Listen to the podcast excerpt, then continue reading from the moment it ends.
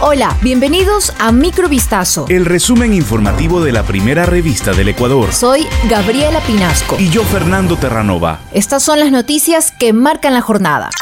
Representantes del Frente Unitario de Trabajadores FUT fueron recibidos la noche del miércoles en el Palacio de Carondelet por el presidente de la República, Guillermo Lazo, y otras autoridades con la finalidad de evaluar la generación de empleo, las reformas laborales, la seguridad social, entre otras. La ministra de Gobierno, Alexandra Vela, informó que tras varias horas de diálogo se consensuó constituir dos mesas de trabajo. La primera analizará el proyecto de Código Orgánico Laboral presentado por el FUT a la Asamblea Nacional y la propuesta de reformas al Código del Trabajo presentado por el Gobierno. Y, en el mismo afán de atender las preocupaciones de la ciudadanía, la segunda mesa será de carácter ampliado sobre seguridad social. Esta propuesta incluye la totalidad de los regímenes de seguridad social que tiene el Ecuador en este momento, afirmó la ministra, al indicar que se abarcará lo relacionado al IES, ISFA e ISPOL. Por su parte, Ángel Sánchez, presidente del FUT, afirmó que hay un compromiso del presidente de la República y del Frente Unitario de Trabajadores de conformar estas mesas debido a que mediante este mecanismo de diálogo se encontrarían alternativas a estos temas. Ecuador investiga un total de 87 casos de personas desaparecidas en enero pasado, informó este jueves la Organización de Derechos Humanos INRE. Del 1 al 31 de enero de 2022 se registraron 598 denuncias de desaparición de personas a escala nacional, de las que 511 fueron localizadas, 16 de ellas sin vida, se indicó con base en datos del Ministerio de Gobierno. Las provincias de Guayas y Pichincha encabezan la lista con el mayor índice de desapariciones. Estos hechos, según el Ministerio de Gobierno, están relacionados con accidentes, suicidio, muerte natural y delitos contra la vida. Además, 39 fueron desapariciones involuntarias vinculadas a accidentes, desastres naturales, menores de edad perdidos y personas con capacidades especiales y enfermedades. Un total de 109 millones de dólares es el presupuesto para las elecciones seccionales y del Consejo de Participación Ciudadana del 2023.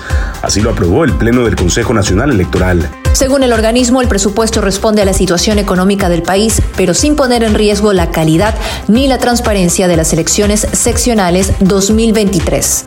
El monto aprobado incluye la renovación y repotenciación de los equipos informáticos, la implementación de 38 debates obligatorios en 21 cantones y 17 provincias para las dignidades de alcaldes y prefectos, el voto telemático en 37 oficinas consulares de 26 países y los desembolsos a la Policía Nacional y las Fuerzas Armadas. Mientras que entre las fechas más importantes del calendario están del 22 de agosto al 20 de septiembre de 2022 se realizará la inscripción de candidaturas y la campaña electoral que se realizará del 3 de enero al 2 de febrero de 2023.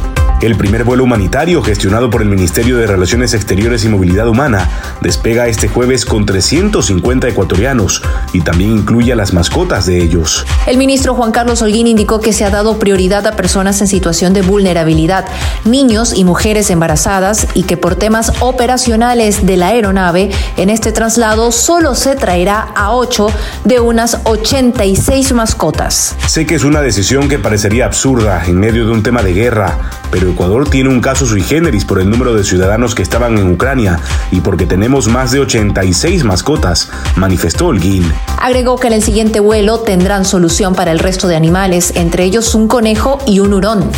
La segunda ronda de negociaciones ruso-ucranianas desde que Moscú lanzó hace ocho días su ofensiva militar contra Ucrania concluyó este jueves con el acuerdo de crear corredores humanitarios en algunas zonas para evacuar a civiles y declarar un cese al fuego. Rusos y ucranianos se sentaron de nuevo a negociar en territorio bielorruso para tratar de buscar una salida a este conflicto que ha puesto Europa al borde del caos y provocado un aislamiento sin precedentes de Rusia mientras continúan las hostilidades tanto sobre el terreno como en la guerra de declaraciones y acusaciones mutuas. Los temas clave de la agenda se centraron en lograr una tregua y la creación de corredores humanitarios para la evacuación de civiles de pueblos y ciudades destruidos o bombardeados, según escribió el asesor de la oficina del presidente ucraniano Volodymyr Zelensky. Mientras se desarrollaban las negociaciones en el terreno puramente bélico, la ofensiva de las tropas rusas se lleva a cabo en cuatro direcciones. Se espera que haya una tercera ronda de negociaciones.